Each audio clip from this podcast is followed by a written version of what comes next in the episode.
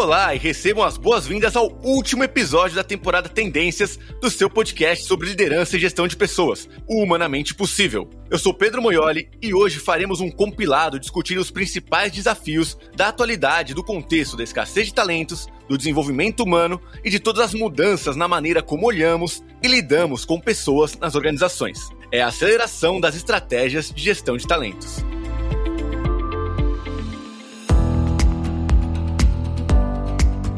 E para nos ajudar a navegar por este assunto, recebemos três convidadas que vivem no dia a dia e na prática todos esses conceitos que já falamos durante nossa temporada inteira, né? Começando aqui com a Andrea Paz Moretti, que é HR Manager na Somos Comunicação. Bem-vinda, Andrea. Eu queria que você se apresentasse e já contasse um pouco de como está sendo lidar com todas essas transformações na gestão de talentos. Boa. Bom, primeiramente é um prazer estar por aqui. É meu primeiro podcast, então eu estou bem empolgada com essa experiência. E como já bem apresentada pelo Pedro, eu sou a Andrea Moretti, hoje responsável pela área de experiência do colaborador da Somos Educação. E tenho aí um pouco mais de 14 anos de atuação na área de recursos humanos, com oportunidade de atuação já em, em todos os subsistemas e, e apaixonada pelo tema de pessoas. Bom, vamos lá, né? Indo ao tema, eu gosto sempre de trazer um, um, olhar positivo de tudo. Então eu vejo que essa transformação que estamos vivendo, em vários aspectos, e incluindo o, o de gestão de talentos, na verdade está nos obrigando a fazer o que a gente já deveria fazer. Por exemplo, com o surgimento de uma nova necessidade que agora está escancarada, que é o de ter uma maior flexibilidade, né? Então, até muito bem colocada no, no e-book de vocês, que ficou muito bom, por sinal, que vocês colocaram como cuide do meu bem, é, do meu bem-estar. Isso, eu confesso que esse olhar pela que nada mais é de qualidade de vida, eu sempre tive muito forte, até por ser nascida de Santos. Eu acho que a cidade, ser nascida de uma cidade de praia nos, nos traz isso. Acho que é uma diferença até cultural muito forte, bem bacana de ter. E que hoje a empresa que não consegue oferecer essa flexibilidade, ela já não vai, além de não conseguir atrair melhor, os melhores talentos, também não vai conseguir fazer uma boa gestão deles, porque agora é, as pessoas já veem como um requisito, elas precisam estar num ambiente assim. Então, resumindo, eu vejo que a gestão de talentos agora ela tem dois pilares essenciais: é o da cultura organizacional e o da liderança.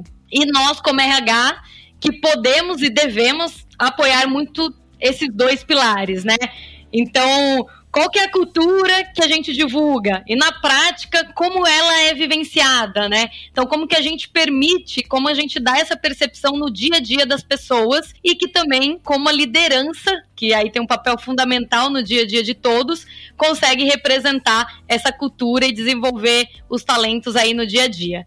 Então, eu sei que o bate-papo a gente vai falar muito disso. Vou deixar então aqui passar a palavra para as minhas parceiras aqui do, do podcast. Muito obrigado aí, Andréa, pela sua apresentação e bem-vinda aí ao seu primeiro episódio de podcast. Estamos tão empolgados quanto você aqui com a sua participação. É também conosco aqui Victoria Vitrio, que é People Director na Avenue. Faço também então para você, Vitória, a mesma pergunta. Conta pra gente, se quiser se apresentar também, como que é estar bem no meio, né, no olho do furacão dessas mudanças. Boa. Bom, gente, então só me apresentando antes aí de, de responder essa pergunta para o Pedro. É, eu sou a Vitória Vitrio, faço parte aí, como a gente estava conversando antes da gente iniciar é, o nosso podcast da, da geração Millennium, né? Então, vivendo aí entre muitas gerações que estão se, se complementando e convivendo dentro do mercado de trabalho. Atualmente, né, como, como o Pedro comentou, eu lidero uma área de pessoas dentro de uma corretora de investimentos americana, a Avenue. Conto aí com mais de 10, 12 anos de carreira dentro da área com uma formação em relações públicas e, e, várias especializações aí em coaching. E, enfim, amo a área de RH, amo a área de pessoas. Como a Andrea falou, eu sou uma apaixonada por esse tema. Então é super legal estar aqui com vocês, compartilhando aí um pouco da, da teoria e da prática, né, vivida aí na realidade é, em diferentes segmentos, né? Que aqui eu acho que a gente se complementa muito aí quando a gente fala de visões de maturidade de empresa, de tamanho, de cultura. Então acho que vai ser um papo bem interessante para quem está ouvindo. É, sobre a pergunta do Pedro, é, eu acho que a pandemia ela nos trouxe alguns desafios, mas para mim o mais relevante foi como é que a gente trabalha, como é que a gente se reinventa na área de pessoas no modelo híbrido ou remoto. Né, que a pandemia nos trouxe esse desafio. Porque eu acho que é, acho que tanto a Andrea quanto Vilma e o mesmo Pedro aí participando mais próximo aí do dia a dia de RH vai concordar, a gente teve uma perda significativa de conexão das pessoas com o nosso business, né? Com a empresa, com a cultura que a gente promove, com os nossos valores. Então, como é que a gente se reinventa como área para poder atender e fazer com que as pessoas se reconectem com a gente, né? E aí eu acho que tem um tema muito vinculado a essa grande dor que eu acho que todas as empresas sentiram, que é o, o, o negócio do propósito, né? Eu acho que a pandemia ela também trouxe essa reflexão junto com a qualidade de vida, junto com estou me cuidando, como a gente instiga as pessoas a se conectarem com o propósito da empresa. É, e isso tem feito com que a gente reflita, converse, troque ideia com outras pessoas de outros mercados, porque é, eu acho que o mercado inteiro vive isso, né? Não só o financeiro que hoje eu atuo, mas todo o mercado. E aí eu acho que complementando todo esse esse, essa grande dor, eu, eu, vejo também uma escassez de talentos, que a gente vai conversar sobre isso hoje, né? É, mas uma escassez de talentos grande aí é, na área de tecnologia que é uma área core aqui dentro da nossa empresa. Então, esse é um grande desafio, é um desafio diário do mundo inteiro, né? A gente concorre aí, Brasil, com o mundo inteiro pagando em dólar, em euro. Então, como é que a gente blinda o nosso time e desenvolve pessoas internamente para poder garantir que a gente tenha um, um time, enfim, fortalecido, capaz, engajado, conectado com o nosso propósito. Então, acho que essas são as principais dores aí que eu vejo que a gente tem enfrentado aí como mercado desde o início da pandemia. Perfeito, Toro. Muito obrigado também pela sua presença aqui. Estamos bastante animados, justamente porque, como você falou, acho que vocês três vão se complementar muito bem aqui nessa conversa. Três, porque, né, fechando a nossa mesa virtual, nossa, diria aqui, tô colocando aspas com as mãos aqui, vocês que não estão me vendo, tá? Nossa especialista residente, as aspas são só no residente, porque especialista é, Vilma Dalcol, diretora de gestão estratégica de pessoas do Manpower Group, que me acompanhou aqui na primeira temporada e também nessa segunda temporada em alguns episódios. É, Vilma, bem-vinda mais uma vez. Se você quiser também se reapresentar aí para o nosso público e dizer para a gente quais mudanças você já está vendo nessa aceleração da gestão de pessoas. Oi, Pedro. Olá, pessoal. Olá, Andréia, Vitória. É um prazer estar aqui com vocês. Muito bom, uma vez mais, a gente estar debatendo um tema tão relevante, né, para o mundo corporativo e para a vida das pessoas e dos profissionais que nos ouvem. É, bom, a minha formação é psicologia, eu tenho uma especialização aí em, em gestão de negócios e a minha, meu corpício, tá, gente? O corpo é baby boomer, mas a minha cabeça não é não. Então eu tenho aí uma experiência de cerca de 35 ou 36 anos dentro da área de recursos humanos. Também como as minhas colegas, muito apaixonada pelo tema de pessoas, por lidar com gente, né? Tenho aprendido muito com todas as gerações que estão entrando no mundo do trabalho e que têm nos desafiado e nos ensinado tanto sobre como é que a gente enxerga talento dentro de um contexto em que a pandemia veio acelerar aquilo que já era meio previsto previsto para essa década, né? Então, a, a pandemia, na verdade, trouxe para um período de dois anos o que talvez nós levássemos cinco ou seis anos para vivenciar. Então, que, que, como é que a gente vê esse acelerar de talentos? Eu acho que não dá para falar isso desconectado da evolução tecnológica. Então, a evolução tecnológica, ela veio nos trazer um desafio muito grande, muitas vezes paradoxal, de que embora nos conectemos tão facilmente como agora, e eu posso me conectar com qualquer pessoa em qualquer lugar do mundo, talvez nunca as pessoas sofreram tanto de solidão e de distanciamento social e de carência de poder trocar, né? Talvez todo esse avanço tecnológico que nos facilitou executar tantas atividades operacionais esteja exigindo cada vez mais do nosso talento humano e faz com que a gente se volte cada vez mais para a gente mesmo. E nesse cenário, o tema de saúde, saúde emocional, saúde mental, saúde física se torna altamente relevante. Então, falar sobre talentos é falar sobre gente, é falar sobre avanço de tecnologia e é falar sobre os paradoxos que todos esses dois temas trazem. E um deles é olhar exatamente isso. Quanto mais a tecnologia avança, mais ela nos desafia a sermos melhores e a usarmos mais o nosso talento humano, que é aquilo que a tecnologia não vai ainda, ou pelo menos por hora, não consegue realizar ou fazer. Então, eu acho que cada vez mais a gente tem que se provar e tem que trazer a nossa essência. Por isso que falar de propósito, falar sobre talento e falar sobre a escassez de talentos no mercado de trabalho é um tema que deve estar na pauta de todos os principais executivos e de todos os profissionais. Perfeito, muito obrigado, Vilma, também pela sua presença aqui neste episódio Humanamente Possível, que lembramos, toda esta temporada é baseada no nosso e-book, feito em parceria com o Futuro das Coisas, Futuro do Trabalho, 20 tendências para você e sua empresa navegarem, que vai estar disponível aqui na descrição do episódio. Então agora vamos direto para o nosso primeiro bloco, que a gente já teve aqui um pequeno spoiler na fala da Vitória, que é escassez de talentos.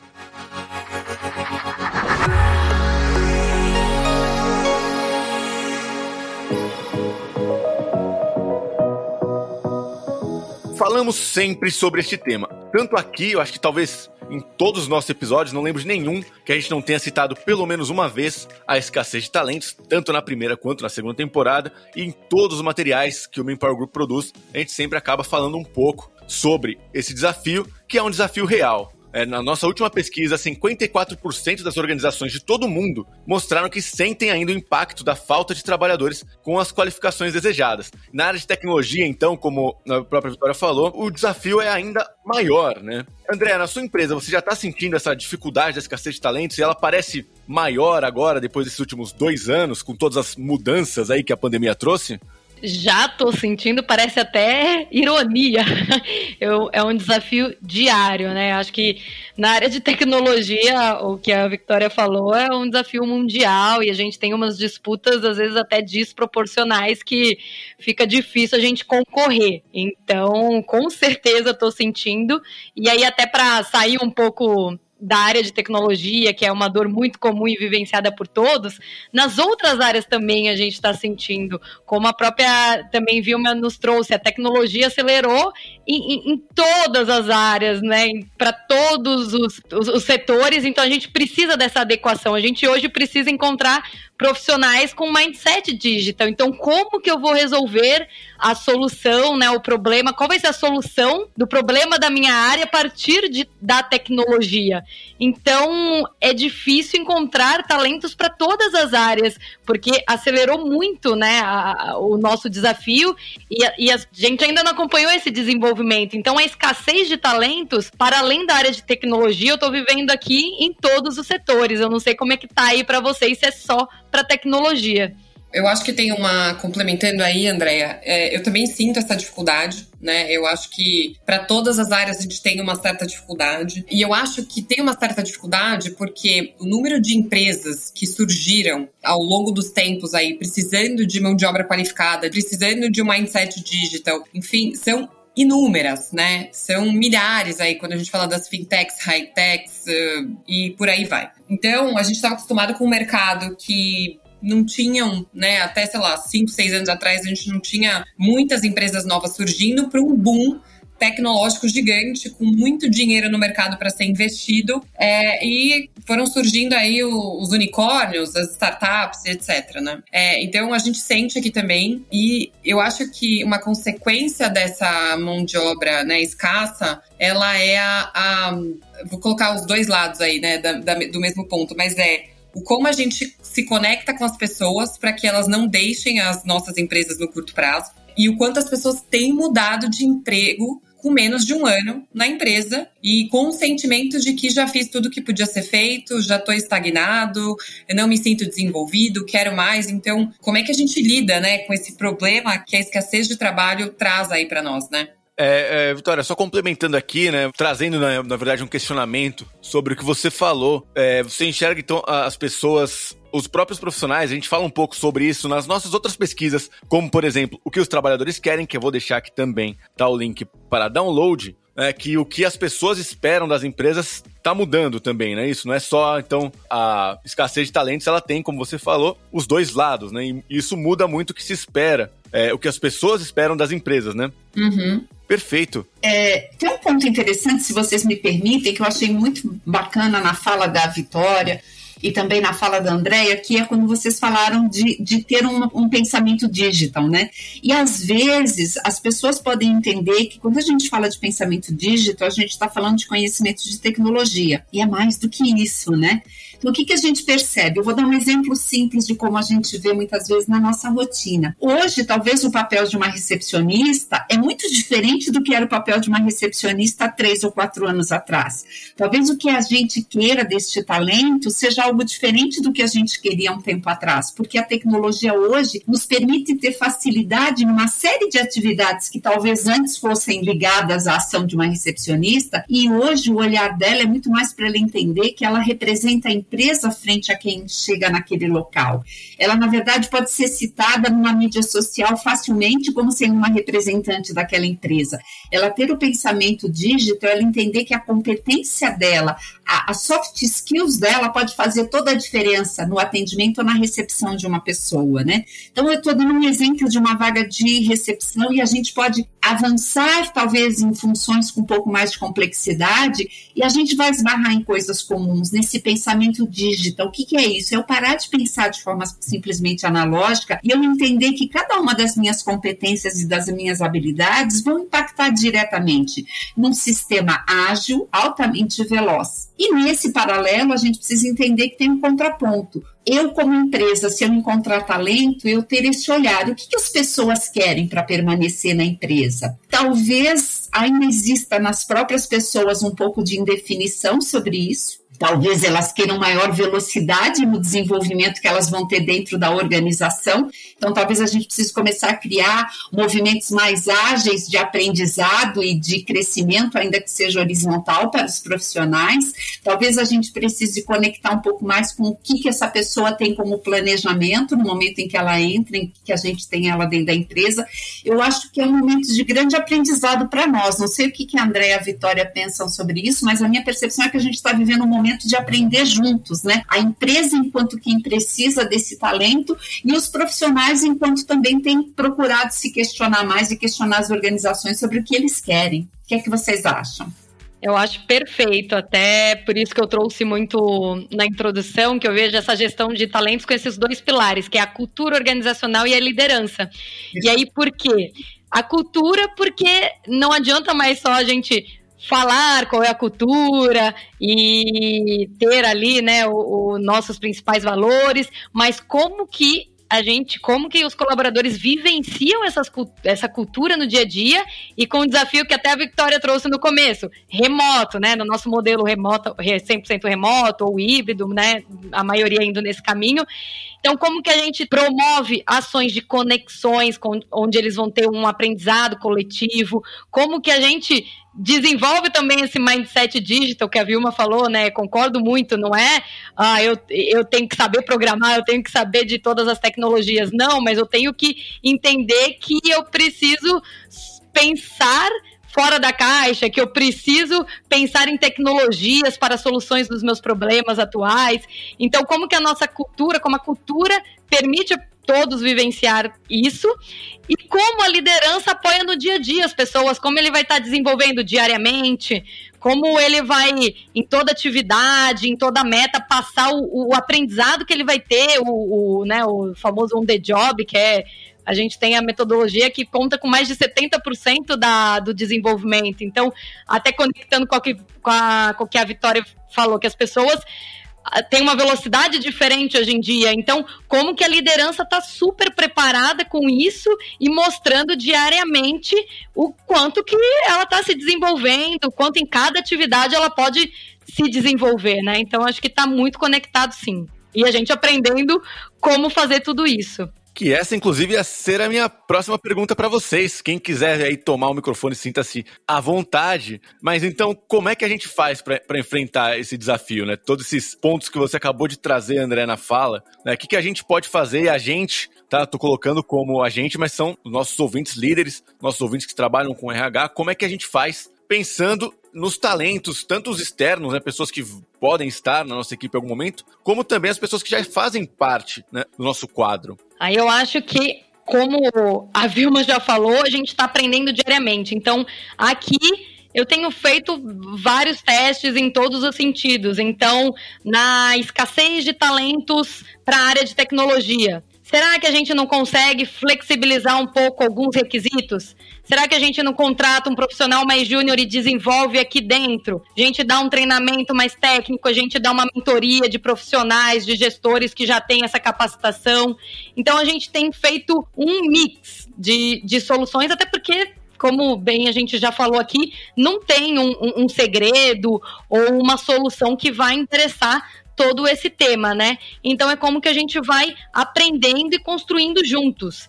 E aí quando eu falo de cultura, como que a gente tem uma cultura segura para isso, para a gente testar, deu certo, vamos continuar, não deu certo, vamos testar um outro formato. Então uma cultura que eu me sinta e que todos se sintam com essa segurança para tentar porque em todas as áreas a gente está com inúmeros desafios novos.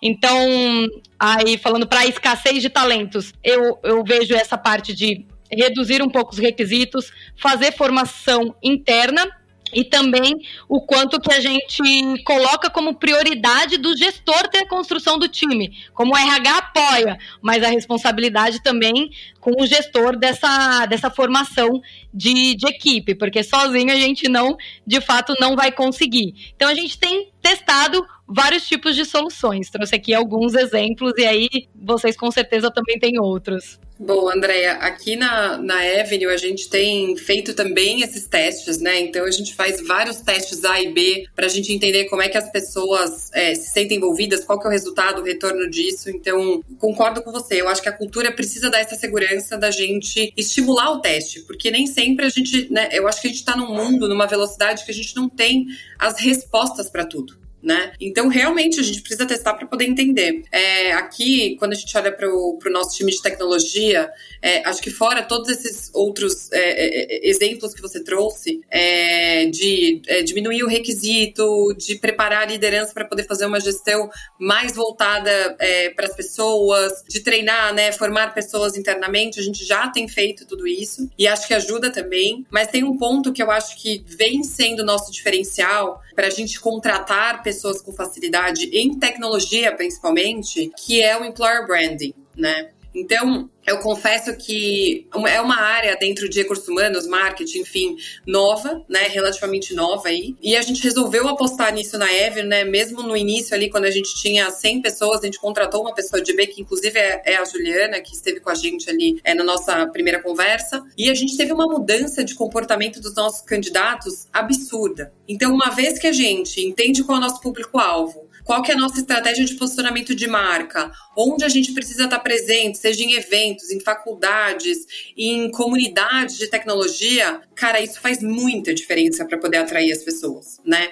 Então a gente tem sentido um grande impacto desse braço, né, de B na contratação desse, desse time, né, desse público de tecnologia. É super interessante isso, Vitória. Acho assim fantástico. É, esse tema de employee branding, cada vez mais ele é tão relevante, porque as pessoas, nós temos até uma, uma, uma, pesquisa, um estudo nosso, que deve estar fazendo mais ou menos uns três anos, mas eu acho que ele é muito atual hoje, que pergunta exatamente isso, o que os candidatos querem. Uma das coisas que a gente percebe que para os candidatos é muito importante, ele fala exatamente sobre a questão de que marca é essa, que empresa é essa, que trabalho essa empresa faz, qual é a representação dessa empresa no mercado, ela se conecta com o que eu acredito, ela faz sentido para aquilo que eu estou buscando, seja de forma consciente ou inconsciente, a gente percebe que isso é muito presente na vida das, dos candidatos quando a gente está num processo seletivo, e isso é muito presente na escolha que as nossas pessoas podem ter de permanecer conosco. Então, meu entendimento é que uma das formas, talvez, que a gente possa fazer isso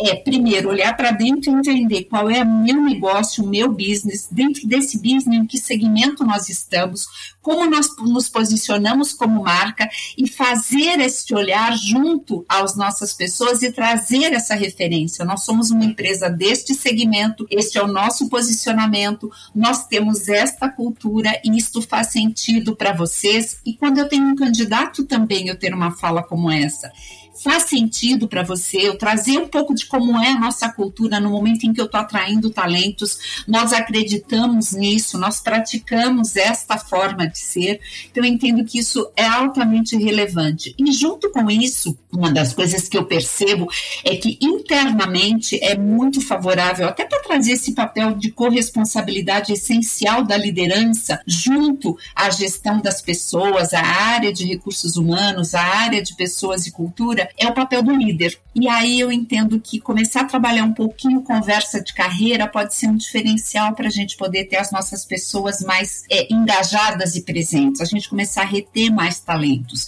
Não é feedback de desempenho, é falar sobre carreira, é falar sobre propósito, como vocês também já posicionaram, é começar a ter conversas um pouco diferente com os nossos profissionais. E o líder, eu entendo que cada vez mais ele precisa ser desafiado nesse aprendizado, de ter essas conversas, de trazer este olhar para que ele possa de verdade engajar o time.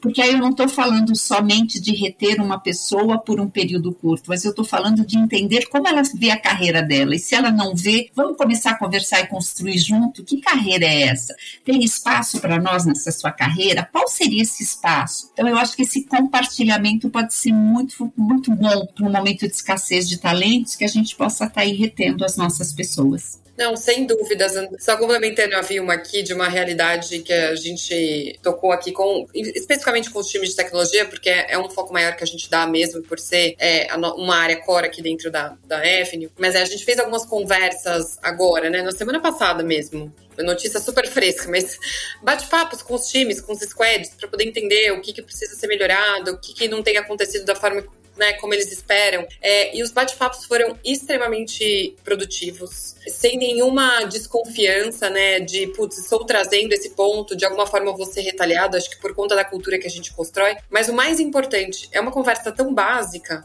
é, mas ao mesmo tempo todos os times deram o mesmo feedback. Nossa, eu nunca tive essa experiência de ser ouvido e de entenderem o que, que eu espero dentro de uma empresa, em outras empresas, né, nas minhas experiências anteriores. Então, a gente às vezes, quando a gente fala sobre carreira, sobre liderança, parece uma coisa tão distante da nossa realidade, né, e que precisa de tanto esforço para fazer aquilo se tornar realidade, mas na verdade não. Eu acho que de alguma forma a gente precisa começar e eu acho que dando pequenos passos e passos consistentes é, já faz uma baita de uma diferença versus o que a gente vê aí no mercado né? Então, né, só tentando para os nossos ouvintes aí, gente, não é difícil construir uma liderança inspiradora. Eu acho que é muito da gente estar tá próximo das pessoas, da gente conhecer, de construir uma relação de confiança, né? Então, muito do que a Vilma trouxe aí para, enfim, pensar no desenvolvimento da carreira das pessoas, né? Conexão com o propósito, enfim. Eu concordo muito. Eu ia até trazer que eu, a gente faz, né, pesquisas recorrentes aqui e vem muito esse ponto do, do do quanto é importante para as pessoas terem conversas sobre carreira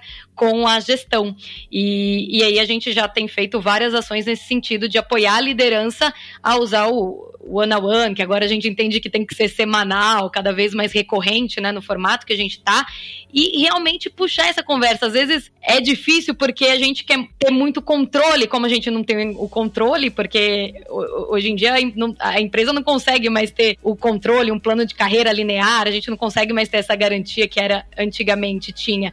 Então é, é difícil difícil puxar essa conversa sem ter esse controle, mas o quanto a gente tem incentivado os gestores a fazerem e construir juntos o que, que você espera de carreira, você quer ter atuação por outras áreas, porque não tem mais esse modelo realmente linear. O que, que precisa complementar? Como eu posso te apoiar no que você tem, né, nas suas aspirações de carreira? Então, realmente, é muito simples. Uma conversa direcionada nesse sentido já faz toda a diferença. Então, concordo muito com esse ponto e a gente vivencia muito isso aqui no, no nosso dia a dia também. Não só para as áreas de tecnologia, falo aí de todos os setores. A gente vai voltar a falar um pouco mais sobre essa questão do desenvolvimento humano num bloco aqui um pouco mais à frente, mas é legal a gente sempre lembrar e já falar, né? A gente falou antes de começar a gravação, a gente desculpa, a gente conversa antes, nem tudo vem pro ar, mas que os planos de carreira, como se falava antigamente, eles deixam de existir, mas isso não quer dizer que as conversas de carreira elas devam parar, muito pelo contrário, né? Como vocês falaram agora, elas se tornam ainda mais importantes, visto que o mundo está nessa situação em que a gente chama não, o mundo bunny, uma coisa muito mais não linear, algo muito com menos controle sobre o que vai acontecer nos próximos dias até, né? Porque as mudanças cada vez mais rápidas. Mas só para encerrar aqui essa questão da escassez de talentos, né, deste primeiro bloco, toda essa parte, nós falamos aqui um pouco de atração, falamos um pouco de desenvolvimento, mas a, a, principalmente ali pensando na questão do desenvolvimento das pessoas para que elas possam estarem aptas às novas carreiras e às novas os novos postos de trabalho que estão aparecendo, é, essa responsabilidade de fazer com que as pessoas estejam aptas não é só das organizações, né? Ela tem também ali envolvido provavelmente governos que precisam sem preparar as pessoas, a própria sociedade e as próprias pessoas mesmo, né? O próprio eu também tem que assumir essa responsabilidade. Como que vocês veem isso, né? É, o papel de cada um nessa questão de aprimoramento das pessoas para que elas estejam aptas aí para o trabalho do futuro. É mesmo uma responsabilidade compartilhada? Bom, posso trazer primeiro minha percepção é que Sim, ela é altamente compartilhada. Como a gente hoje está no universo, né? Como eu mencionei no início, o avanço da tecnologia, ela de certa forma de democratizou fortemente todo o acesso ao conhecimento, à informação e às suas escolhas, né? Hoje a gente vê que inclusive os consumidores são, fazem escolhas mais exigentes, as pessoas fazem escolhas mais exigentes. Por quê? Porque eu tenho mais acesso, porque eu consigo ter mais informação, porque eu consigo me conectar com pessoas de diferentes setores, de diferentes empresas com relativa facilidade. Então, sem dúvida nenhuma, tudo hoje é muito compartilhado. Então não dá para considerar carreira só pelo prisma das pessoas ou só pelo prisma da organização. Esse compartilhamento é essencial. E na minha percepção, a, o papel do líder, é, e como já bem foi colocado aí tanto pela André como pela Vitória, né, é, inspirar pessoas não é algo tão difícil. Você precisa se aproximar delas, ouvi-las e conversar com elas. E ter uma conversa exatamente do que é significante e relevante, primeiro para ela, e entender vendo isso dentro do cenário da cultura da empresa e do segmento que essa empresa em que essa pessoa trabalha ou deseja trabalhar está inserido faz conexão com o que você está olhando quando você pensa em você sobre carreira, sobre o seu desenvolvimento? E por que precisa ser linear? Não, né? O mundo não é linear. Então, é, eu preciso compartilhar um pouco daquilo que a empresa tem de expectativa e de crescimento como negócio, como estratégia, e o que ela tem como base de culturas e valores, mas eu também preciso ouvir o que esta pessoa tem na sua própria visão como base de experiência e de desejo, como base de perspectiva de carreira, como valores e crenças que ela própria tem, para que juntos se possa construir um caminho. Então, sim, é totalmente compartilhado e acho pouco provável que sem esse compartilhamento você avance de forma significativa na, na, na retenção de talentos relevantes para o seu negócio. Não, eu estou falando de talentos relevantes, não necessariamente só de pessoas muito especializadas, né? Como já foi mencionado, eu posso ter de algumas outras áreas que talvez não tenham tanta complexidade ou exigência de especialização, mas que igualmente têm um papel importante quando você fala no atendimento ao cliente e no funcionamento do negócio. Então, eu estar conectado e compartilhar com essa pessoa enquanto empresa enquanto líder, é eu, minha percepção e o aprendizado que a gente tem tido é que isso pode ser um diferencial aí para essa retenção de talentos. E aqui eu até também certamente compartilhado e aqui até trazendo um pouco do que é a visão e a propósito da Somos Educação, por ser uma empresa de educação e desde ali da educação básica, né? Então, a nossa visão é ser o principal agente da reinvenção da educação para o aluno do século XXI. Então, isso já nos torna responsáveis por esse desafio esses desafios do futuro e, e atuais. E, e, o que, que é o aluno do século XXI, né? A gente cria o que, que é essa pessoa, esse aluno do século XXI. É um aluno que tenha uma excelência acadêmica, que tenha um protagonismo, habilidades socioemocionais, comunicação, empreendedorismo e fluência digital. Então, é, é, o que a gente fala da escassez de, de talentos, que está faltando esse desenvolvimento, né? Então, eu fazendo parte de uma empresa de educação, é muito gostoso ver que a gente está partindo nossas soluções, nossos sistemas de ensino para construir, para desenvolver os alunos já com todas essas habilidades. Então, é bem bacana e conecta bastante aqui no nosso, na nossa pauta, né?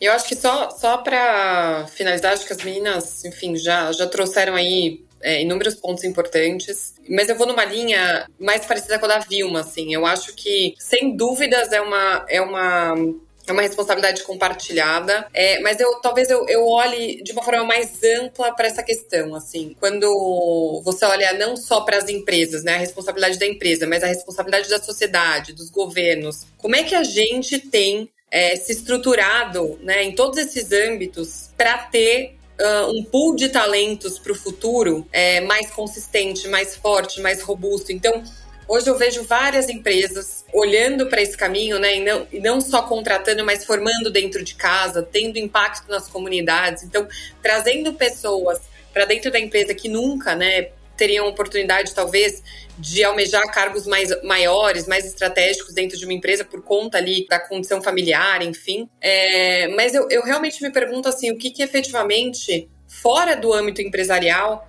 o nosso governo, a nossa sociedade tem feito? Né? Porque eu acho que, claro, é a responsabilidade da empresa, do RH, é, do líder, uh, do diretor. Então, né, todo mundo precisa ter um mindset de formação, de desenvolvimento. Mas quando a gente olha para esse tópico inicial, né, que está drivando aí toda a nossa, nossa nosso podcast, né, o nosso papo aqui, que é como é que a gente forma para que no futuro a gente não tenha um buraco ainda maior, né? Porque a sensação que eu tenho é que hoje a conta ela é, é ela está extremamente negativa, né? E quando a gente olha para a projeção de escassez de talentos para daqui 10 anos, ela é absurda, assim, né? É uma, é, uma, é, uma, é uma mensagem muito ruim, né? Imaginar que a gente vai ter uma competição infinitamente maior do que a gente tem hoje. Então, como é que fica um desafio aí para a gente, né? Na verdade, uma reflexão de como é que a gente estimula não só no âmbito empresarial, mas para fora, esse ponto, né, de desenvolvimento, de preocupação, de conexão, de, enfim, preparar as pessoas para esse mercado de trabalho que está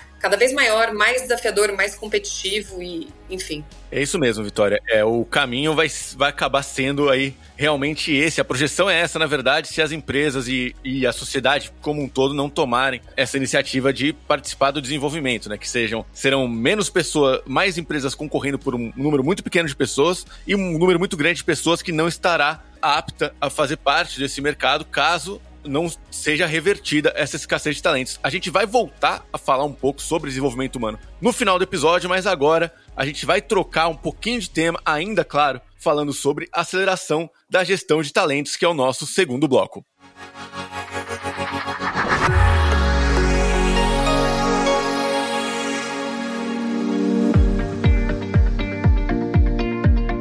As mudanças na estrutura do trabalho também mudam a maneira como fazemos a gestão dos talentos. Com muitos trabalhadores ali, né, a escassez faz também com que as pessoas sejam em outras situações de trabalho. Né? Tem freelancer, tem terceiros, tem ali muitos parceiros. Então o ecossistema das organizações passou por grandes mudanças nos últimos tempos. Né? Então como que a gente faz para que a gestão das empresas acompanhe esse rearranjo da força de trabalho, né? combinando externos temporários, freelas, bots, né? robôs, inteligência artificial, as pessoas internas da empresa. Como que a gente faz para lidar com essa aceleração e se manter ali capaz de acompanhar essas mudanças todas? Vilma, se quiser começar esse bloco, gostaria de ouvir sua opinião agora. Pois é, né? Eu acho que muito do que a gente colocou no bloco anterior já nos dá alguns indicadores interessantes, né? Então, assim, óbvio, se eu estou conversando com as pessoas, se eu estou começando a ter uma relação mais compartilhada com elas sobre carreira, eu também possivelmente preciso estar aberta para entender que algumas pessoas querem trabalhar em outros formatos e outros modelos de trabalho. Talvez eu esteja buscando talentos dentro de um formato muito tradicional. Será que as pessoas querem continuar trabalhando no modelo convencional? Será que a gente não precisa rever um pouco a forma como a gente está contratando e buscando profissionais? Será que a gente não precisa ter um pouco mais de flexibilidade de como é que a gente vai ter modelos de trabalho? para que a gente possa agregar a essas pessoas um desafio de carreira que se conecte com propósito, mas também com anseios de vida, com um projeto de vida pessoal que nós estamos vendo que cada vez mais é presente, mais conectado, vida pessoal com o trabalho. As pessoas estão trabalhando de forma remota, ou seja, o seu ambiente pessoal é mais personalizado naquilo que ela está fazendo no seu ambiente profissional. Então, eu acredito que a gente tem aqui uma série de oportunidades, eu chamaria, não de desafios, mas de grandes oportunidades para nos reinventarmos como gestão e como empresas na forma como a gente enxerga que a gente pode atrair. E sem dúvida, trabalhar dentro de um formato, sim, de formar e desenvolver talentos também. Mas talvez é pensar um pouco fora do tradicional e entender que às vezes as pessoas almejam é, modelos de trabalho diferentes do que a gente vem trazendo até o presente momento. A gente brinca que é o pensamento em nuvem, né? Não esquece o negócio de pensar fora da caixa, agora você tem que pensar na nuvem, né? Então... é verdade. Legal. Aqui a gente já tem atuado até no, no RH, fazendo esse. acompanhando essa força de trabalho diferente, né? Então, de temporários, com freelas, com bots. Então, por exemplo, hoje a gente tem um atendimento de RH no que é aquelas demandas mais repetitivas e padrão automatizada. E aí a gente tende a ir para um cenário um pouco mais estratégico, mais próximo ali das pessoas, da gestão, né? Então, fazendo esse mix. A gente também tem na área de recrutamento é, contratado pessoas mais para RPO, alocado por projetos específicos. Então, eu tenho uma demanda maior de tal área em dezembro e janeiro. Então, eu tenho essa alocação desse recurso específico e que está lidando ali com quem tem um vínculo CLT. Então, assim, todos no mesmo propósito, na mesma equipe, mas a gente já tem feito essa mescla e está dando certo. A gente tem sentido resultados positivos. Em outras áreas já é mais comum, de tecnologia, né? Mas a gente tem feito aqui dentro de casa, dentro do, do RH, e tem sido resultados bacana também. Boa. E aí, uh, não, quando a gente olha, é, trazendo um pouco do contexto de Avenue, né, o momento que a gente tem vivido, assim, a Avenue, ela tem três anos, né, de existência. Então, é uma empresa muito nova, que surgiu aí sendo precursora de um movimento aí, né, de dar acesso aos brasileiros ao mercado financeiro americano. Então, ela tem crescido muito, né, de forma muito acelerada, porque a gente provou que essa categoria ela tem relevância no mercado, né, que até então era uma categoria aí que dava só acesso para pessoas ali de classe A a A, né, com seus milhões e milhões ali de investimentos no exterior. E aí eu acho que a gente vem crescendo muito, de uma forma muito acelerada. E eu acho que essas discussões de, de diferentes formas de trabalho, ela tem sido, assim, depende muito do, do que, mas por exemplo, principalmente a inteligência artificial, bots, eu acho que a gente tem um envolvimento do time muito positivo, né? E um mindset de, de se fazer acontecer o quanto antes, porque a gente entende que a gente vai crescer ainda muito, né? A gente, putz, é, a gente tem aí a expectativa de ser uma empresa de 3, 4, 5 mil funcionários, né? E a gente hoje está em 300. Então, como é que a gente cresce, né, num formato escalável, sem ter que contratar pessoas na, né, na mesma crescente aí que o, que, a, né, que o crescimento da que a evolução da Avenue. Então, a nossa agenda é muito voltada para essa parte de automatizações, inteligência artificial, bots,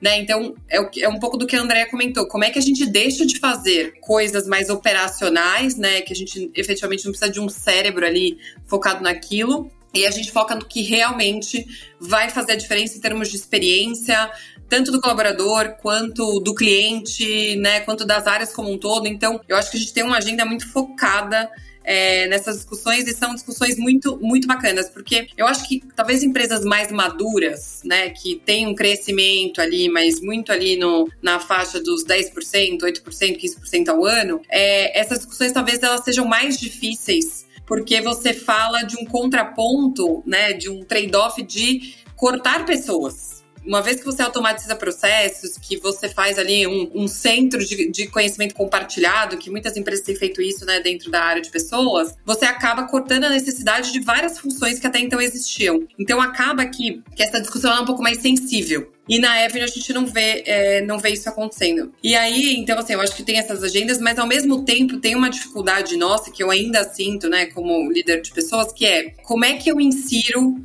terceiros temporários, né, os BPOs dentro da nossa cultura. Então ainda tem um receio de como é que a gente faz essa construção, porque a gente no estágio que a gente está de maturidade de empresa, a gente ainda tem uma cultura frágil, né? A gente vem se consolidando, a gente vem solidificando, trazendo a cultura para o dia a dia das pessoas, para a liderança. Mas essas pessoas, né, por estarem de fora, por serem temporários, por não verem a empresa da mesma forma que a gente quer que os nossos fundadores vejam, como é que a gente constrói, né, esse mindset para fora também, até para facilitar o nosso dia a dia, né? Visto o crescimento acelerado aí que a gente planeja ter. Então, um pouquinho do, dos desafios aí, oportunidades que a gente tem visto, tá? Perfeito. É, isso também envolve, né, como você já falou, toda essa transformação ali de pessoas em, em posições diferentes, mas também a eliminação dos, dos chamados silos, né? É, quer dizer, significa ali quebrar cada vez mais as barreiras entre as equipes e tudo mais, tudo se tornar mais multidisciplinar, né? E isso tá funcionando na prática, a gente está acostumado a ver isso muito mais na área de tecnologia, mas agora com todas as transformações que as empresas estão passando, se torna quase que regra para qualquer área e qualquer setor, né? Que as empresas sejam cada vez mais multidisciplinares. Isso está funcionando na prática, gente? Vocês estão sentindo essa mudança e ela está sendo positiva? Boa, respondendo sua, sua pergunta, Pedro, e aí muito focado também né, na, na nossa realidade aqui dentro. Eu acho que eu já, eu já passei por várias empresas em que a gente tinha uma dificuldade muito grande de dependência de outras áreas. Então, a outra área ela tá preocupada com as entregas dela e por isso não me ajuda. Ou eu tenho uma meta diferente daquela área. Então, se eu ajudar ela, eu vou acabar impactando né, no objetivo final ali. Então, desde sempre, eu participei dessas discussões, né, das áreas de negócio, das áreas do back-office, enfim, todas as áreas passavam por isso. Eu acho que na medida que a gente tem uma necessidade de aceleração, né, que é o momento que a gente está vivendo hoje de mercado, a gente precisa que as áreas se ajudem e se apoiem. Então, o que, que a gente tem feito para poder estimular isso aqui dentro? A gente tem instituído as tribos né? Então, é famo... esse termo é famoso aí dentro do, do, das áreas de tecnologia, enfim, mas são, são algumas áreas, né? Quando a gente olha do front do negócio, são algumas áreas que se conectam e elas são responsáveis, assim, do início ao fim da experiência daquele produto. Então, dentro dessa tribo, eu tenho o time de operações, eu tenho o time de experiência, eu tenho o time de designer de produto, eu tenho o time de tecnologia. Então, quando a gente coloca essas tribos no mesmo ambiente, a gente começa a eliminar todos esses silos, né, que antes eram reclamações. Então, esse é, uma, esse é uma, um exemplo, né, de prática que a gente tem, tem trazido aqui bastante. E uma outra coisa que a gente tem feito também são metas conjuntas. Porque quando a gente olha para grandes empresas tradicionais, eu acho que as empresas, eh, as áreas, quando é, escreviam suas metas, seus goals, aquilo era muito individual sem considerar a dependência que você tinha de, né, dos seus pares. E hoje aqui a gente faz um sistema de, de gestão né, de metas e resultados muito em conjunto com as outras áreas. Claro que dá mais trabalho? Dá, porque a gente precisa ver tudo que acontece ali de sinergia, é, o que, que, vai contra. Então, uma, hora tá, uma área está focada nisso, a outra área está focada em outra coisa. Então, como é que a gente cria uma convergência né, nesse caminho aí de, de, de ambas? E tem funcionado super bem, tá? É, então, assim, esse é, alguns exemplos de práticas que a gente tem feito aqui na Avenue têm surtido um bom efeito. Sensacional, Vitória. Olha, a minha percepção é que assim, o formato que vocês adotaram trazem exatamente essa corresponsabilidade, né? Então, é, quando você cuida de um negócio, quando você cuida de uma área, quando você cuida de um processo, você está cuidando dele como um todo. E eu entendo que o formato que vocês adotaram está muito interessante, muito agregador para aquilo que é o grande desafio hoje. Então, quando a gente vê o avanço da tecnologia, até considerando um pouco o fato de que a tecnologia, entre aspas, transformou posições, ou seja, às vezes eu consigo hoje, até pelos centros de serviço compartilhado, como já foi mencionado aqui, outras soluções que a tecnologia avançada nos permite obter hoje de forma mais integrada, é óbvio que eu acabo muitas vezes não tendo a exigência de profissionais ou de um número de profissionais que eu tinha antes para uma determinada operação. Na contrapartida, a gente vê que cada vez mais eu preciso de profissionais para outras posições ou para posições é, que são completamente diferentes e foram criadas, né? Vou tentar dar um exemplo um pouco mais objetivo do que eu estou falando. Assim, eu, eu, acredito que hoje todo mundo prefere usar o seu aplicativo é, no celular do banco do que ir a uma agência bancária. Isso é quase inimaginável hoje em dia, né? Não preciso ir a uma agência bancária, eu resolvo tudo pelo aplicativo. Mas se eu tiver alguma dificuldade, eu não quero falar com a inteligência artificial, eu quero falar com uma pessoa. Então, os profissionais de, uma, de um banco ou de um sistema bancário, eles precisam ter muito essa visão sistêmica de que o cliente é uma responsabilidade dele. Seja no processo A, B ou C, ele tem uma responsabilidade, em algumas etapas, uma corresponsabilidade. Então, eu entendo que a solução que vocês encontraram, o exemplo que você trouxe aí da questão da tribo, acho muito legal, acho que isso pode favorecer bastante. Exatamente isso. Hoje, é bem aquela famosa famosa história: eu não estou assentando tijolos, eu estou construindo um edifício. Né? E tem uma história que eu ouvi recentemente que eu achei sensacional. Que na NASA, um dos executivos da NASA nos Estados Unidos estava chegando e viu a faxineira varrendo a entrada do prédio, né, ou de uma das, dos prédios, não saberia dizer exatamente, e perguntou para ela: Você sabe me dizer o que é que você faz? E ela, brincando, respondeu para ele: Sei sim, eu levo o homem ao espaço. Então, ela tem uma corresponsabilidade importante no processo, né? A atividade dela está muito mais relacionada a um todo do que simplesmente a uma tarefa, uma operação específica, né? Muito legal.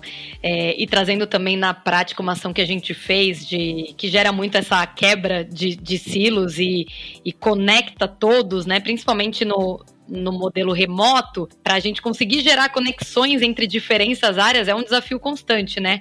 A gente criou um projeto aqui que a gente nomeou de Empreendedu, que é para fomentar o intraempreendedorismo interno, engajar os talentos e também o espaço aberto para inovação. Então, o que, que a gente fez? As pessoas, para cadastrar ideias, precisaria ser em grupos, em grupos multidisciplinares. Então, precisava ter pelo menos um uma pessoa da área do digital dentro desses grupos para a criação desse projeto e dessa a partir de, de uma ideia, né? E está sendo bem legal o resultado. A gente está com três projetos bem avançados e possivelmente para a implementação de um de até de um novo negócio aqui dentro e a gente recebeu feedbacks bem bacanas e, e, muito nesse contexto de que legal eu conheci uma pessoa muito legal de outra área e a gente se conectou a partir dessa ideia estamos construindo um projeto e aí nesse projeto eles têm a mentoria também né tem todo um acompanhamento tá sendo bem bacana e quebrando bastante aí os silos e claro que toda essa colaboração ela ajuda justamente no que no desenvolvimento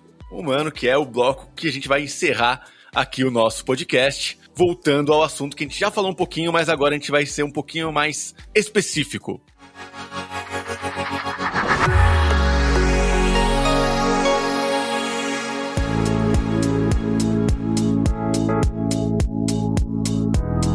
Quarenta por cento das habilidades que serão essenciais para os próximos cinco anos, a gente ainda nem sabe direito quais são. Por isso que é tão importante que as empresas e os setores da sociedade, como a gente já falou ali no, no começo do programa, foquem no desenvolvimento de profissionais, no desenvolvimento, não só de profissionais, mas no desenvolvimento humano. É, a gente já falou um pouco na teoria, mas eu queria também ouvir um, na prática o que, que, a gente pode fazer, qual o papel das organizações, qual é o papel do líder né, e do, também do gestor de RH no desenvolvimento das pessoas. Olha, eu vou pedir licença para começar, porque eu acho que esse é um tema extremamente interessante e desafiador para nós que somos de RH, né? Andréa e Vitória, a gente realmente vê o quanto é essencial hoje a gente ter foco no desenvolvimento humano. Qual é o papel, né, que a organização tem nesse processo? Meu entendimento é que hoje a organização ela tem um papel de ser o grande facilitador de tudo isso. E isso vem, no meu entendimento, na figura principalmente do líder das organizações, em parceria com toda a equipe de RH, que somos, na verdade, facilitadores para esse processo, mas o líder ele exerce assim, um papel crucial para a, a, estimular e para ser um facilitador das pessoas no seu desenvolvimento humano. Por quê? Porque é o que eu mencionei, eu acho que bem no início do nosso podcast, quanto mais a, tecnologia avança, mais o humano se faz necessário. Quanto mais eu tenho recursos em que os processos podem ser feitos de formas ágeis, assertivas e efetivas, porque eu tenho uma tecnologia dando suporte, mais a minha capacidade de usar competências humanas e competências adjacentes, sejam elas soft skills ou em alguns momentos hard skills, mas se fazem necessários. Mas que competências são essas? A gente está vivendo um cenário que para nós ele a cada dia ele é mais desafiador e inovador. A gente vive num mundo não linear, né? A gente está no mundo bunny, onde as coisas acontecem talvez não de uma forma tão processual, muito mais exponencial, não de uma forma tão estruturada, mas de uma forma extremamente desafiadora do status quo de todos os processos. Então, o meu entendimento é que o papel das organizações e principalmente na figura do líder, ele é crucial para que a gente atinja o sucesso. Como, né? Aí a gente pode ter uma série de variações e de atitudes que a gente possa ter. Eu acho que a gente já falou um pouco sobre conversa de carreira, que eu acho que é importante que o líder tenha. Eu acho que é dar espaço para que as pessoas possam usar o melhor do seu talento, usar o melhor da sua capacidade, usar o melhor das suas competências dentro de cenários diferentes, propiciar para as pessoas uma abertura para que elas possam conhecer e navegar por outras áreas ou por outros é, cenários que para elas são interessantes dentro da organização e por que não, em alguns momentos, a gente ter a coragem de abrir mão de algum talento, entendendo que vai fazer muito mais sentido para ele, às vezes, buscar esse desenvolvimento fora, e quem sabe ele possa até retornar um dia e continuar conosco. Volto a dizer, vejo que é um aprendizado que a gente tem hoje constante, mas que o papel da organização e da liderança ele é crucial e o RH precisa ser um fomentador de tudo isso, né? Um estimulador de tudo isso. Pelo menos essa é a minha leitura e a minha percepção. Perfeito, eu concordo muito com esse pensamento, né? Eu acho que eu sou muito a favor do modelo de aprendizagem 70-20-10, né? Também chamado de, de on the job. E a gente sabe o quanto funciona esse modelo. E, e, nada mais é do que o aprendizado da nossa vivência, dos nossos desafios, da nossa rotina, das responsabilidades. Então, acaba trazendo uma responsabilidade para o líder, porque como ele vai cuidar dessas, desses desafios diários, dessas responsabilidades, como é que o líder passa uma meta clara clara para as pessoas qual que vai ser minha meta, quais são minha, minhas entregas, né? A gente é bem antiga a metodologia Smart, mas é muito valiosa, né? Principalmente nesse modelo remoto, não dá mais para a gente ter metas subjetivas. A gente, o, o líder precisa ter uma meta clara, específica, mensurável, relevante, né? E, e trazer e traduzir tudo isso para todos da equipe. Isso faz parte do desenvolvimento, eu acredito muito no 70%, que é na prática, né? É, então, acho que ter o one on one com frequência semanal, ter essas metas, ter conversas de carreiras, feedbacks constantes e claros, cada vez mais claros. Eu acho que a, a, o, o, remoto nos traz de uma forma assim do, de ser muito mais direto e assertivo, né? Então tem que ter esses feedbacks constantes, não dá pra gente esperar momento de, de avaliação ou momento que o RH, por exemplo, fala para fazer o feedback. Isso tem que ser constante mesmo. E, e outro ponto também legal nessas conversas é que pode surgir oportunidades oportunidade não só para fora, para recrutamento interno. Aqui a gente tem muitas oportunidades e muitas pessoas que se desenvolveram a partir de recrutamento interno. Então eu estou aqui na área do RH, mas de repente tenho interesse de ir para a área do comercial, converso com o meu gestor, tem uma vaga aberta, ou alguém, né, área de atendimento que quer vir para o RH. A gente já tem vários cases nesse sentido e com a conversa constante com o gestor, é muito legal mapear isso e o próprio gestor fazer esse apoio e esse incentivo dessa movimentação. A pessoa vai ficar um profissional, né? Passando aí, ter uma visão 360, passando por outras áreas, complementa muito. Então a gente pode desenvolver dentro de casa e é muito bacana ver isso. Gente, eu acho que, assim, vocês mataram a pau, assim. Eu acho que liderança é o. é o como, é o onde. É... Então, é, eu acho que liderança é realmente o, a resposta para tudo isso, né? O como a gente estimula né, no indivíduo esse mindset de evolução, de desenvolvimento, de, enfim. É, mas só, só para né, não chover no molhado aqui em relação a esse tema de, de liderança, eu acho que a, a empresa, né, é, ela pode fazer um estímulo adicional para complementar já o estímulo ali feito pelos líderes, né? O que, que a gente faz hoje na Avenue? É, a gente tem vários clubes do livro, então que falam bastante do momento atual do mundo, do momento atual da nossa empresa, né? O que, que são livros que trazem aí, refletem o nosso crescimento acelerado. É, livros sobre gestão de pessoas para quem está começando, para quem já é um líder ali de negócios. Então, a gente estimula bastante essa troca que não é, não condiz necessariamente com o trabalho exercido naquele momento, né? Mas muito para poder estimular essa curiosidade, essa profundidade, essa reflexão nas pessoas. Então, quando eu olho tirando toda essa agenda de desenvolvimento humano, de ciclo de performance, de metas, que eu acho que é essencial para qualquer gestão efetiva de trabalho, a gente tem feito isso como experiência dentro da empresa, é, trazendo os nossos executivos para poder bater um papo com as pessoas sobre livros que eles leram e quais insights eles tiveram para a carreira deles. Então, várias trocas nesse sentido, né? Vários modelos de instigar esse tipo de, de curiosidade nas pessoas. E isso tem surtido um efeito muito positivo, porque as pessoas elas saem do automático, né? Que é aquela agenda que elas já se, já se planejam todos os dias, etc e tal, para realmente parar e pensar diferente. Então, é, complementando vocês aí como prática de empresa e trazendo né, um, um, uma coisa simples, é simples de se implementar isso como empresa, assim, não é reinventar a roda, né? É, na verdade, a gente colocar alguma experiência disponível que, na verdade, ela já tá, ela já tá próxima. Você, ela já acontece em grupos menores. Então, como é que você estimula para isso ser um comportamento, né, da maioria dos seus fundadores, né? Do, desculpa, fundadores é o termo que a gente usa aqui para os nossos colaboradores. Então, mas é isso. Bacana. Não, a gente fez uma ação também que é o Sextou, que é na verdade uma Short Friday, a gente tem uma vez por mês, e conectada com o que você falou. A gente primeiro faz uma palestra e que é algum palestrante interno que traz algum tema da educação para trocar, para debater e depois a Short Friday, né? Daí a gente emenda e sai mais cedo na sexta. Uma ação simples, sem nenhum grande investimento, né? E que, assim, surgiu um efeito, o pessoal ama essa última sexta do mês e ficam todos já ansiosos pro, pro próximo sextou. Então, é, é, é corporativamente, né? A gente também pode apoiar, sei que tem o papel, já tá claro, fundamental, já tá dado lado da liderança, mas realmente a gente, até como RH, a gente também pode, como que a gente apoia, né? E não atribui somente na liderança, a gente também tem pode fazer várias ações nesse sentido que complementa e, e fecha a roda aí de uma forma muito bacana. Não, exatamente. Aí, só para fechar o tema aqui, é, daí te complementando também, é engraçado, eu, eu, entrevistei uma pessoa há bastante tempo já, é, logo quando eu entrei na Avenue, um cientista de dados.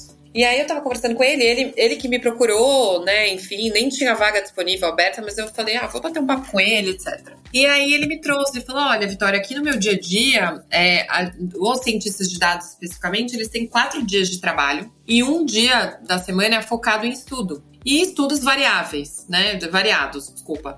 É, então, desde hard skills até soft skills. E aí a primeira impressão que eu tive quando ele me trouxe isso, eu falei, nossa, que absurdo, né? Do tipo, meu Deus, como é que eu vou propiciar ele para isso para ele?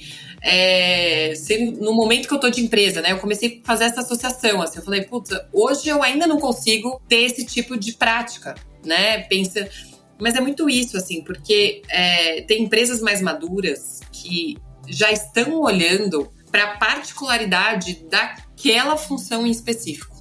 E isso também estimula o desenvolvimento das pessoas, porque uma vez que você tá ali cinco dias da semana com muitas reuniões, muitos projetos, muita demanda, cara, você tem muito pouco tempo para poder focar no seu desenvolvimento, seja hard ou soft. Então, tem algumas empresas que já têm feito isso e, e eu acho super legal também. Então, enfim, várias, várias práticas, vários modelos, várias ideias, mas mais para trazer para nossa discussão aí para os nossos ouvintes. Sendo ali, né, o, o importante ali, independente da prática que for tomada é incentivar cada vez mais a aprendizagem nas pessoas, né? Porque a, a gente fala bastante de como trazer, né? Como, o que fazer e tal, mas se o profissional ele não estiver disposto a participar desse processo, não adianta, né? E todas essas práticas que vocês falaram, elas estão bem focadas ali em, em dar essa liberdade, dar essa posição para que o trabalhador ele entre nessa questão da aprendizagem intencional, né, gente? É, é bem por aí mesmo que deve ser esse caminho do desenvolvimento.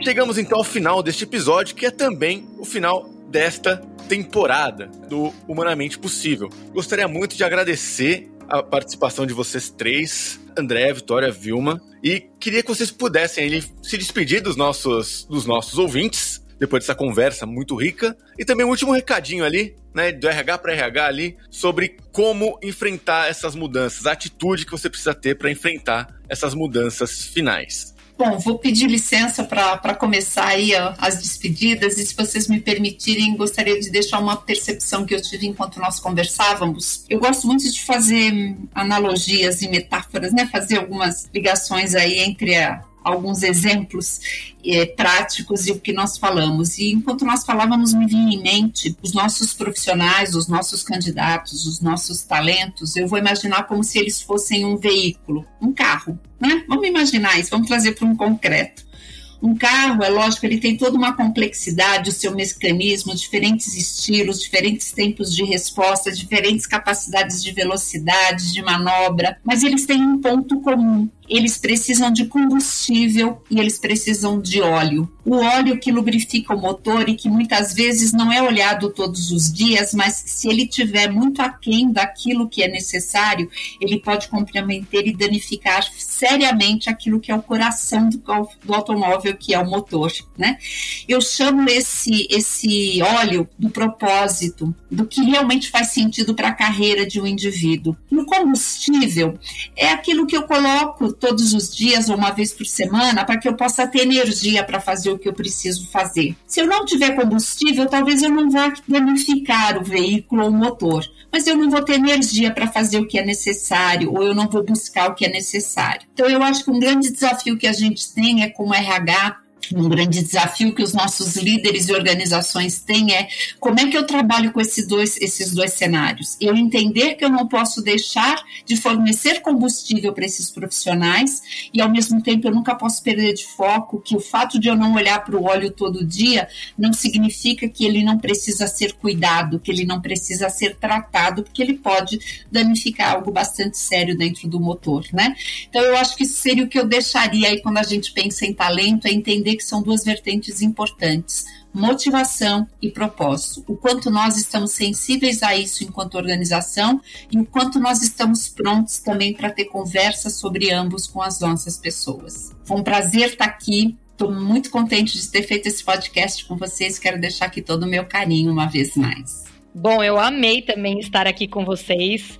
Baita troca rica. Obrigada de verdade pelo convite. Amei a experiência também do meu primeiro podcast.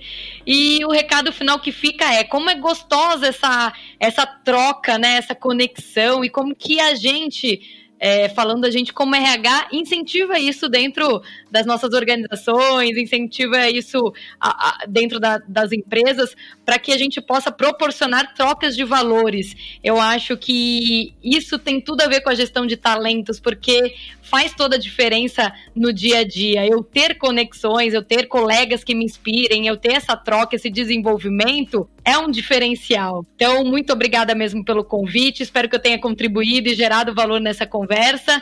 E obrigada para todos também que vão escutar. Um beijo. Fica difícil agradecer, viu? Depois desses dois.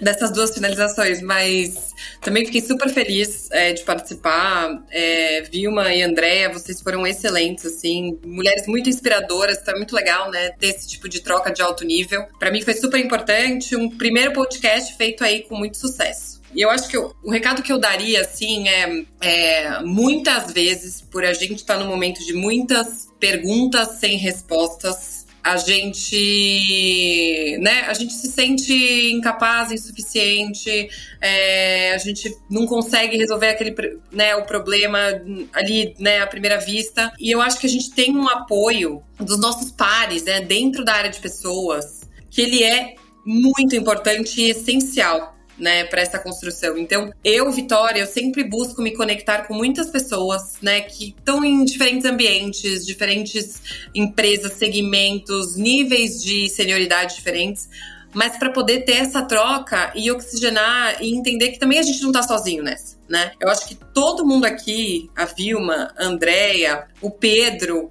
todo mundo aqui tem recebido várias demandas e perguntas que a gente não sabe como agir, né? Porque tudo é muito novo, porque as coisas têm acontecido é, de forma mais acelerada do que a gente consegue entender. É, metrificar, chegar numa conclusão profunda para daí ter alguma, né, algum direcionamento ali mais, mais robusto. Então, o recado que eu dou é vocês não estão sozinhas, sozinhos, enfim. É, estamos aqui para poder ajudar vocês. Acho que peçam ajuda, troquem muito, que não tem segredo algum. Eu acho que o segredo aqui é a gente estar tá sempre disposto a ouvir as principais dores é, e estarmos próximos aí aos nossos clientes, que são os nossos colaboradores. Então, é isso, gente. Obrigada aí pelo convite e, e também espero que a minha, minha participação aqui tenha sido agregadora. Perfeito, gente. Muito obrigado. Realmente temos mais perguntas do que respostas, mas em algumas respostas nós conseguimos chegar juntos. Eu agradeço mais uma vez a presença de vocês três aqui. Foi uma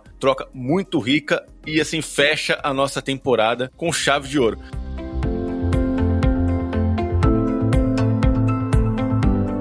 Aos nossos ouvintes, agradeço também quem nos acompanhou nesse episódio também em toda a temporada, nessa jornada de aprendizado que realizamos juntos. É, lembrando que os episódios anteriores ainda estão disponíveis, vão continuar disponíveis aqui, porque são todos assuntos muito relevantes ainda, tanto da primeira temporada como dessa que a gente se encerra agora. Quem quiser, segue a gente nas redes sociais aqui, o Manpower Group, vamos deixar os links aqui também, tá? Para não perder nenhuma novidade do mundo do trabalho e fiquem ligados para o que vem daqui para frente. Muito obrigado por fazer parte conosco do Humanamente Possível.